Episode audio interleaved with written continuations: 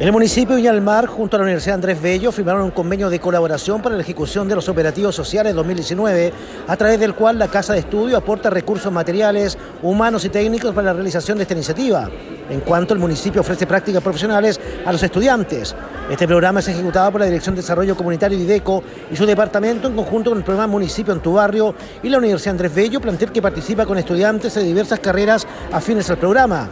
Entre los servicios profesionales que se prestan a los beneficiados están las consultas, asistentes sociales, médicos, fonoaudiólogos, enfermeros, nutricionistas, kinesiólogos, psicólogos, veterinarios, además de peluquería y un rincón infantil a cargo de educadoras de párvulo. Los operativos sociales tienen como finalidad promover el bienestar y mejoramiento de la calidad de vida de las familias vulnerables